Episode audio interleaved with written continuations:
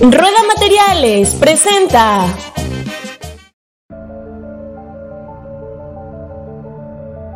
Oye Cirila, recomiéndame un podcast sobre fútbol. No se hable de fútbol podcast.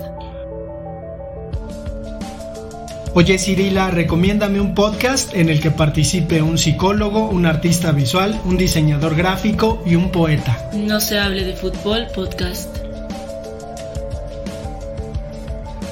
Oye Cirila, recomiéndame un podcast en donde se hable de México, de literatura y de cine.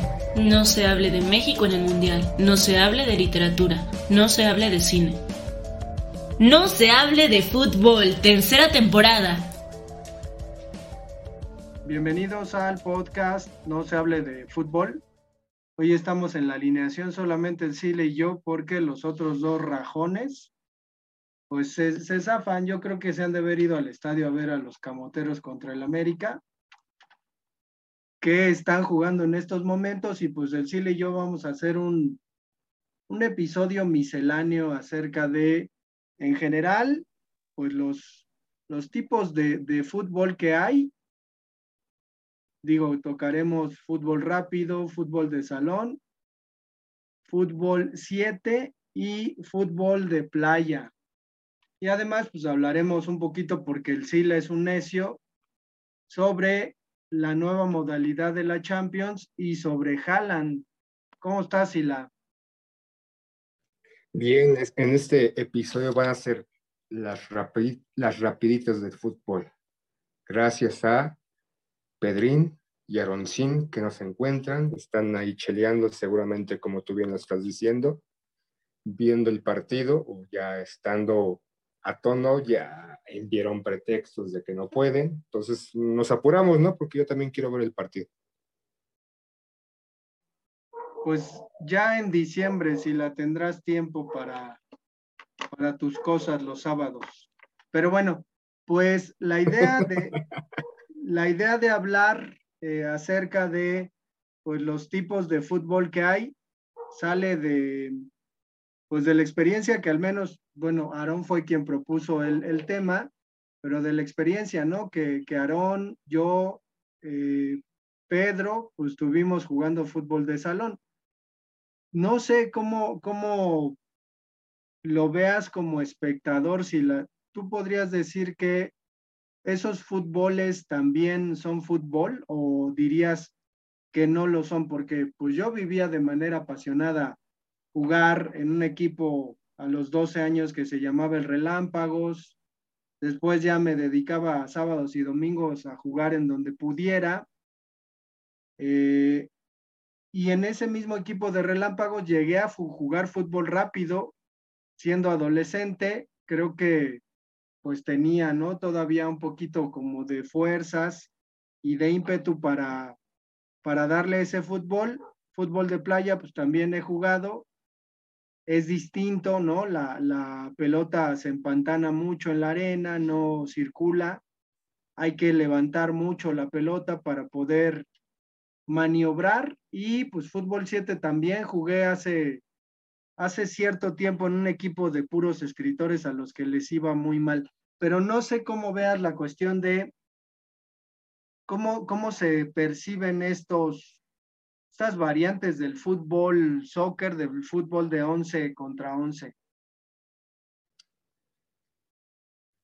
Pues es como espectador y, en algún momento, indirectamente, directamente, igual no tanto en un equipo conformado, lo, jugué sobre todo en, mi adolescencia, insisto, en un equipo, una liga como ustedes, y me refiero a ustedes, el Aarón, Pedrín, tu poeta, es una, una variante, ¿no? Indudablemente son, hay cambios de reglas, ¿no? Fútbol de sala son, me parece, cinco jugadores, fútbol siete son siete jugadores, el, el, el, balón también se modifica un poco, la utilización de la indumentaria y sobre todo de los tenis o cambia también este, drásticamente.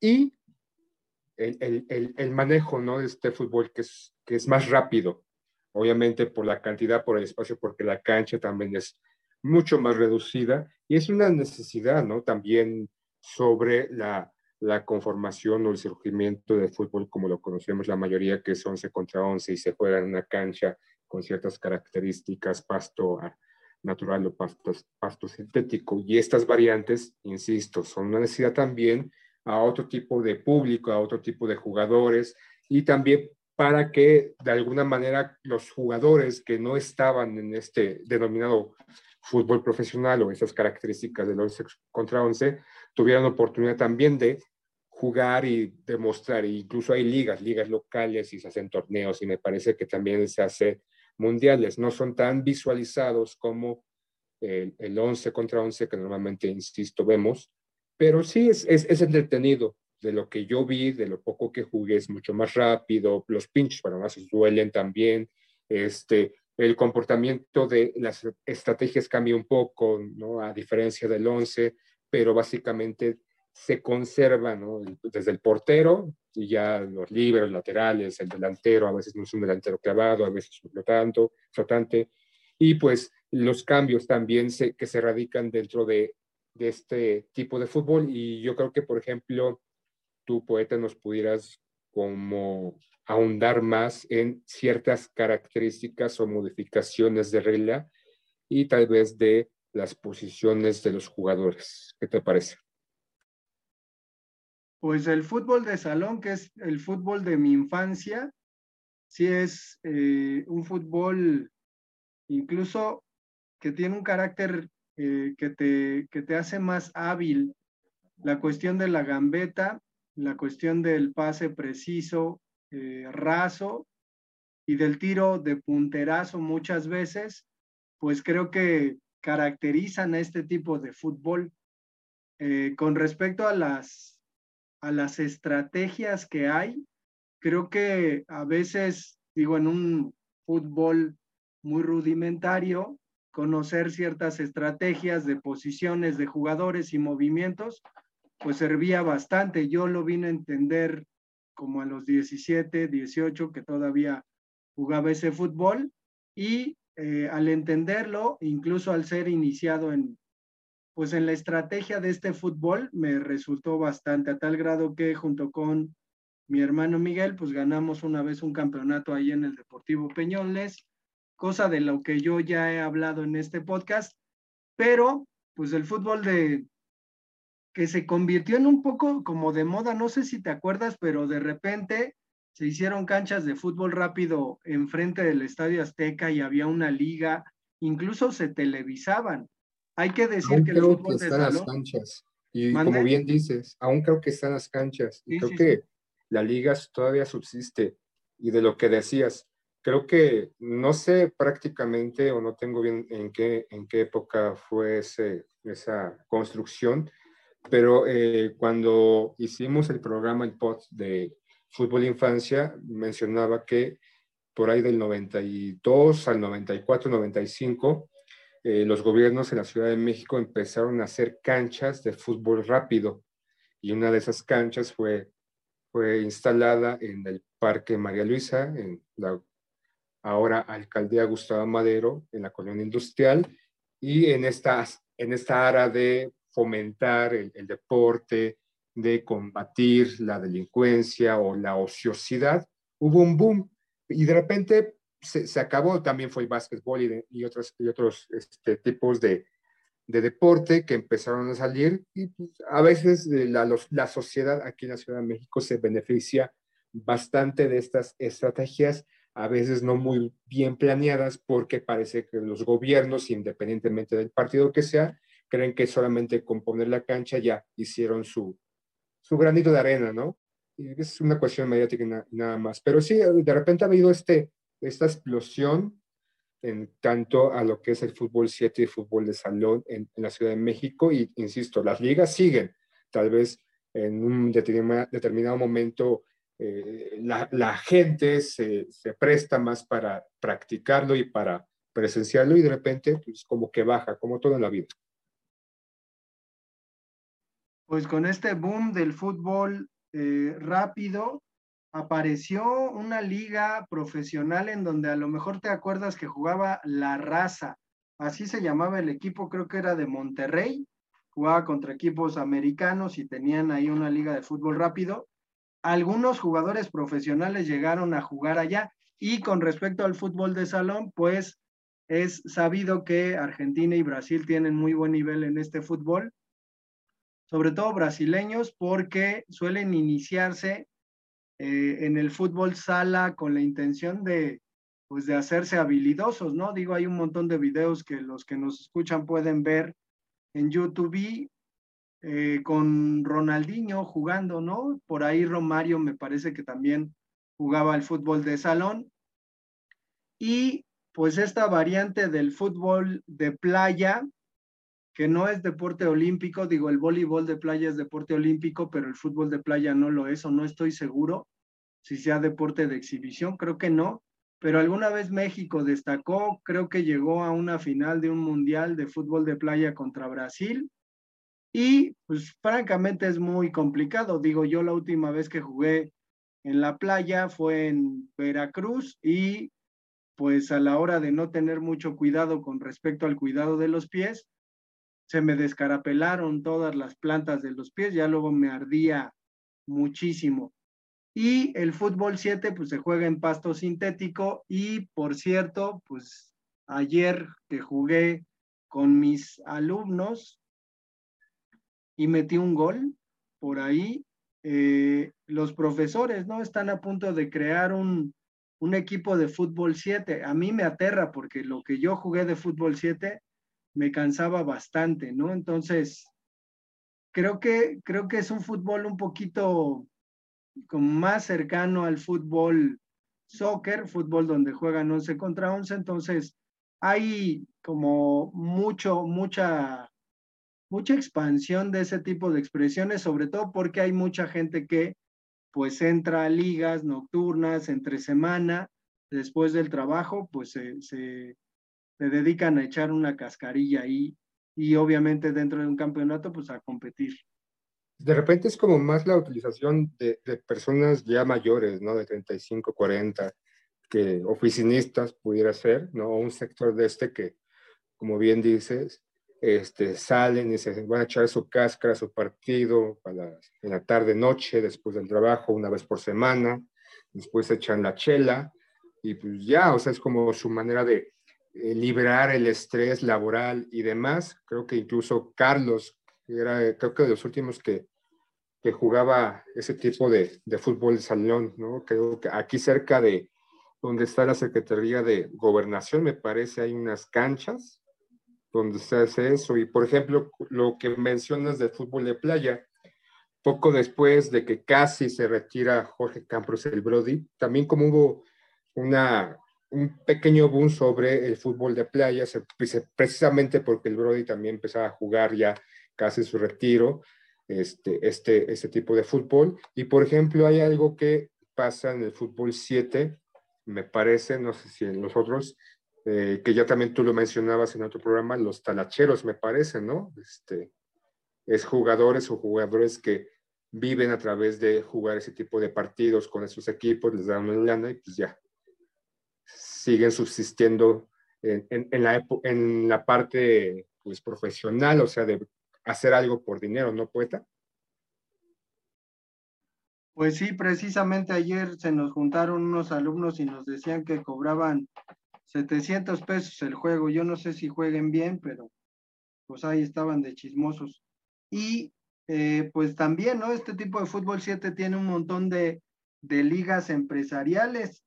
Eh, hay torneos, por ejemplo, de gente que trabaja en bancos del país, ¿no? El equipo de Banorte, de Bancomer, de Banamex, y se enfrentan, ¿no? En una liga en la que pues hay, hay competencia. Entonces, pues yo creo que, que a lo mejor habrá que considerar, ¿no? Que, que, el fútbol no es solamente el fútbol que, que conocemos de la televisión, del profesionalismo, sino este otro tipo de expresiones que son tan, tan ricas y válidas. Sin embargo... como tú dices, ¿no? Este, en Argentina o principalmente en Sudamérica, este este tipo de fútbol, que no es el de 11 contra 11, no solamente es una, no es, no es solamente algo amateur, ¿no? O sea, lo han llevado a un semiprofesionalismo o profesionalismo dentro del área de fútbol, a diferencia aquí en México, y creo que aquí pues, hay un gran, este, una tierra bastante fértil, ¿no? Para, para que no solamente los, las personas de, de, mayor de 25, 30 años jueguen ese tipo de, de fútbol, sino pensando en los jóvenes, niños e incluso futuras promesas de, de, del fútbol nacional, que no solamente salgan de estos eh, equipos, ¿no? Este, fuerzas básicas y demás, sino que también como que incentivar más allá de una posición gubernamental, sino como un plan total, ¿no? Eh, de, de, de, deporte. Y sí, lo podemos, se puede hacer ¿no? los políticos, este, no solamente con, con esa filosofía de eh, abrazos, no balazos, sino también con la incentivación del deporte, pero realmente del deporte, ¿no? No solamente el béisbol, sino fútbol y todos los deportes posibles, que la gente, el arco, la gimnasia, si tú quieres, la natación y demás, la cultura, la literatura, o sea, si realmente un gobierno quisiera como cambiar la posición y no solamente echarle la culpa a que eh, los pasados gobiernos hicieron lo que hicieron y que por eso la gente se dedica al delinquir, que es por culpa de ellos y que supuestamente ahorita están pensando o están haciendo ese trabajo de nuevamente reintegrarlos porque no son personas malas, simplemente son personas que se desviaron en su camino, pero que realmente hagan algo, ¿no? No solamente un mero discurso filosófico, político y que te enojes cuando te increpan y te cuestionan el por qué unos soldados no hicieron frente, el por qué este, te cuidas o estás cuidando como gobierno a las personas, pero también estás cuidando a los delincuentes. O sea, está chido, no está bonito, pero que realmente hagan algo, ¿no? Bueno, pues si quieres, después de tu, tu berrinche, vamos a hablar de qué onda con la liga de la, Montes. De la Champions. ¿Qué, ¿Por qué tanto empecinamiento? Te andabas peleando ahí en el grupo, estabas de necio diciendo, yo no quiero grabar nada de lo de fútbol de sala ni nada yo quiero grabar sobre la Champions. Cuéntanos. Yo dije la... que no quisiera grabar lo que, lo que estamos, de lo que estamos hablando tú y yo precisamente en este momento, y aquellos que dijeron con tanto ahínco y empecinamiento y defendieron su tema, no quiero mencionar a Aarón y a Pedro, o sea, no, ¿para qué balconearlos o evidenciarlos? Es como si yo fuera Christoph y dijera que Omar Chaparro tiene pues una carrera mediocre, pues ¿para qué evidenciarlo, no? O sea, todos sabemos que Omar Chaparro es mediocre en la actuación, pero bueno, porque es una nota que salió, ¿no? Es un cambio drástico de lo que va a ser el fútbol internacional, indudablemente un fútbol que muchos vemos, incluyendo este tu poeta, y que van a hacer cambios. Obviamente, la Champions ha tenido varios cambios desde su creación y en esta eh, nueva etapa que va a ser para 2024, me parece, el, el cambio de modalidad, ¿no? Este, de, de, de in, primer cambio es la, la, cantidad de equipos que van a entrar, ya no van a ser 32, van a ser 36.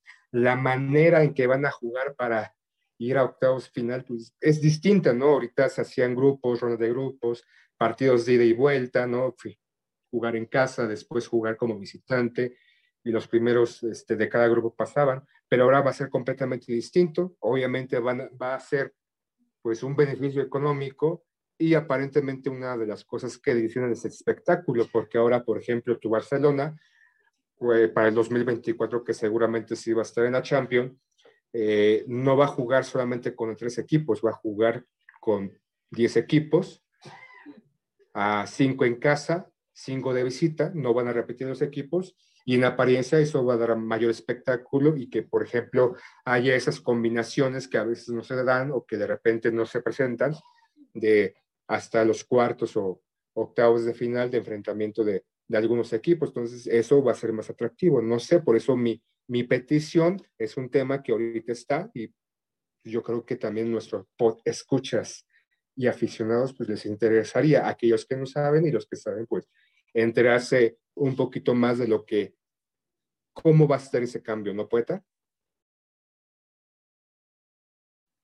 Pues a mí, a mí me da la impresión que al final la, la UEFA intenta abrir el torneo, digo, son cuatro equipos más, ¿no? Y la competición es distinta.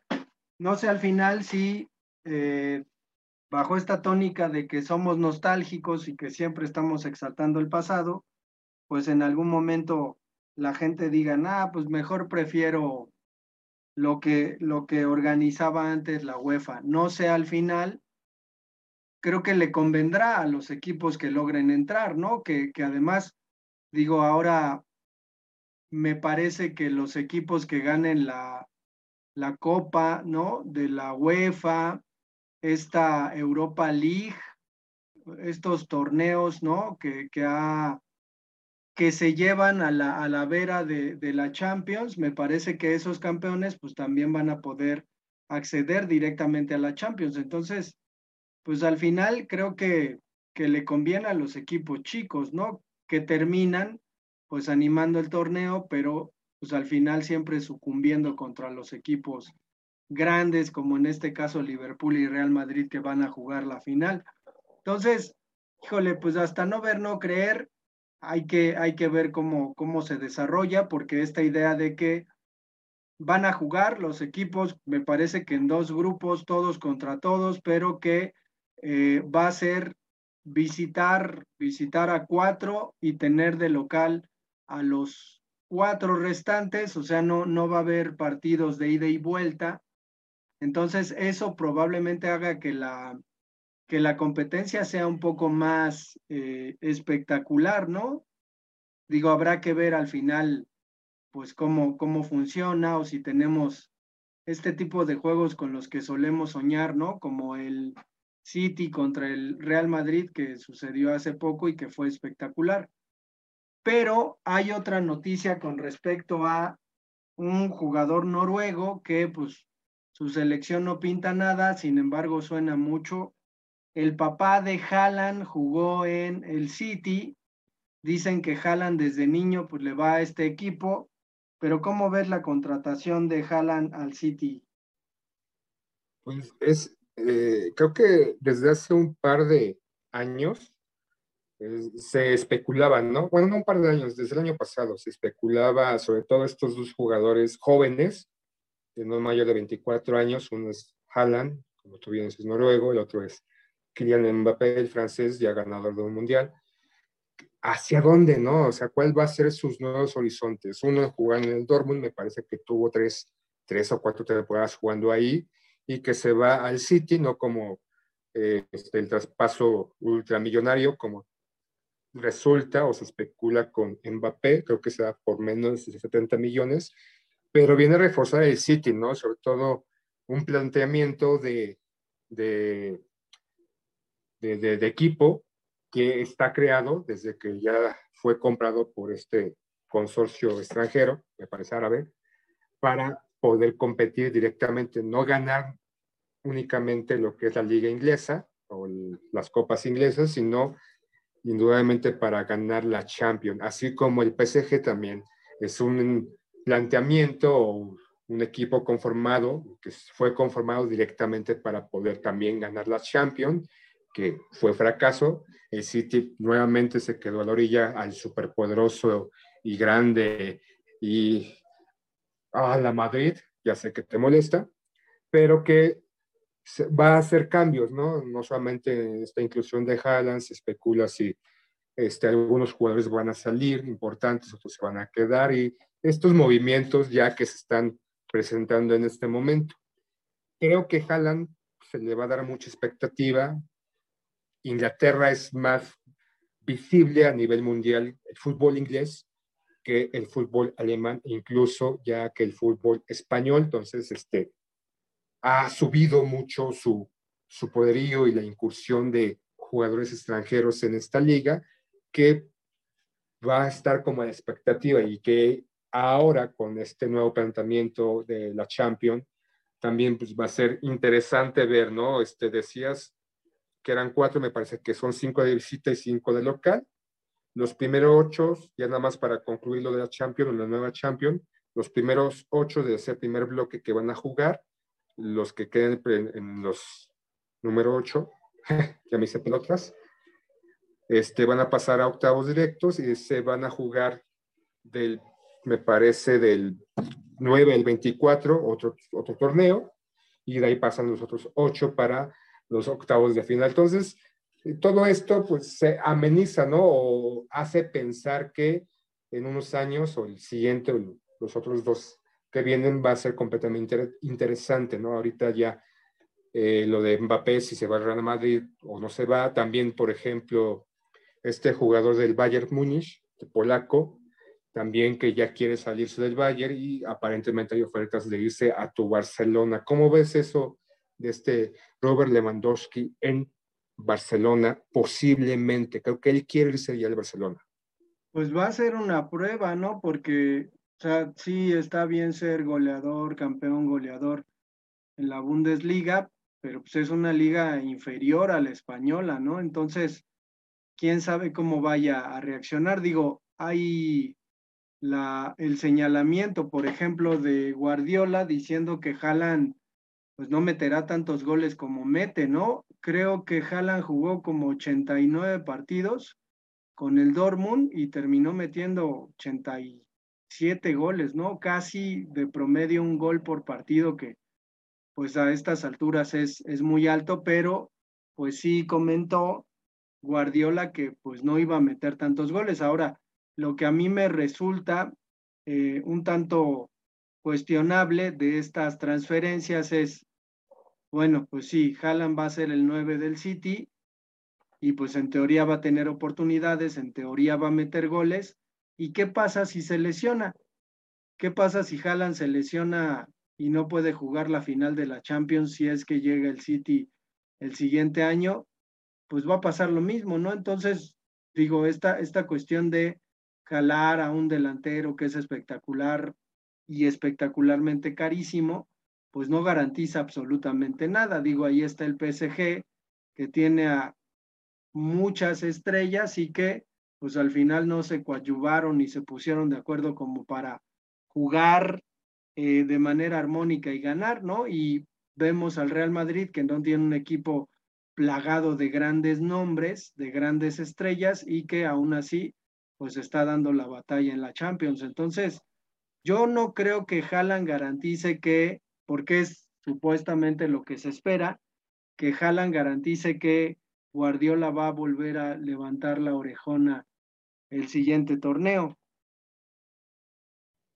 Sí, ¿no? Pero como todo, son, son cambios, son modificaciones de jugadores, esperando que le venga a servir, ¿no? Tal vez solamente es algo mediático. El City tiene muy buenos jugadores, se va, insisto, se va a deshacer de un par, pero también a veces el planteamiento de, del técnico, que también ha sido criticado en los últimos días, sobre todo cuando perdió con, con el Madrid. Y, por ejemplo, esta situación de invertir tanto en grandes jugadores, no solamente el City no lo ha logrado, no solamente el, este, el PSG, incluso el Madrid con este Galáctico, pues tampoco lo logró.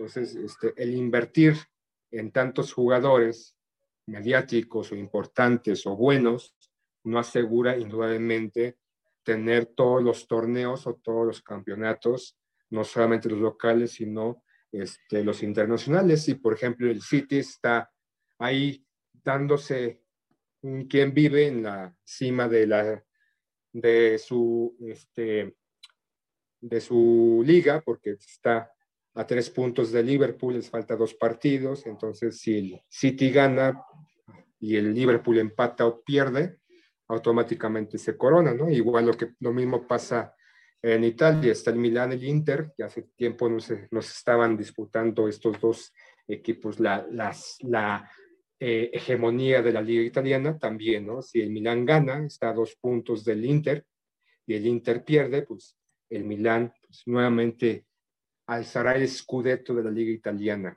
¿Cómo ves, poeta?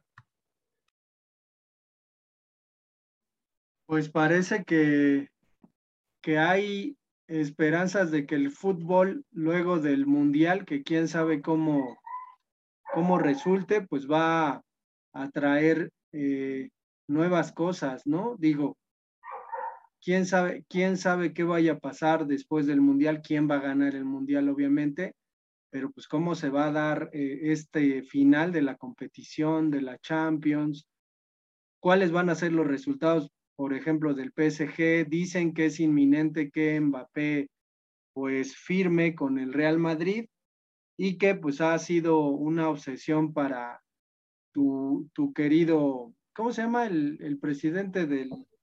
El el capo de todos los capos, Florentino Pérez. Florentino Pérez dicen que pues está obsesionado con Mbappé, que sueña con él, entonces pues seguramente lo obtendrá y pues también, ¿no? Mbappé jugar en el equipo supuestamente más importante de toda la historia del mundo, pues supongo que le, le podrá corresponder, aunque pues Mbappé es un extremo, no es un tipo que tiene gol, pero no es un tipo que se destaque porque meta muchos goles, sino que, que entrega ¿no? la pelota, pero pues bueno, habrá que esperar sobre todo. Pues como ves, si vamos dices, cerrando. Sila?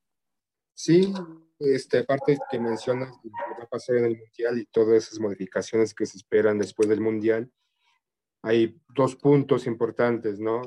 El, el final del Mundial, que va a ser aparentemente el final de la carrera de, del bicho y la pulga, eh, al nivel que han ido o venido este, jugando los últimos 10 años, y ya como que esa, corona que se están peleando, se están arrebatando año con año con tú eres balón de oro, dos temporadas, pues yo soy una y así vamos jugando. El, la pulga creo que ha tenido más balones de oro que el bicho. Dejan, ¿no? Ahí la vacante, el, el cetro, el, el, el, trono de hierro, casi casi de Juego de Tronos, para que ver si jalan en el City y posiblemente Mbappé en el Real Madrid o en, si continúan el PSG o algún otro jugador que esté ahí que tal vez no hemos visto, no hemos volteado la mirada hacia este jugador, se quede. Pues entonces vamos a dejar hasta aquí este episodio misceláneo en el que hablamos de distintas cosas y pues escríbanos en el correo electrónico a ver si, si seguimos con esta tónica experimental de podcast misceláneo. Pues nos vemos, Ila.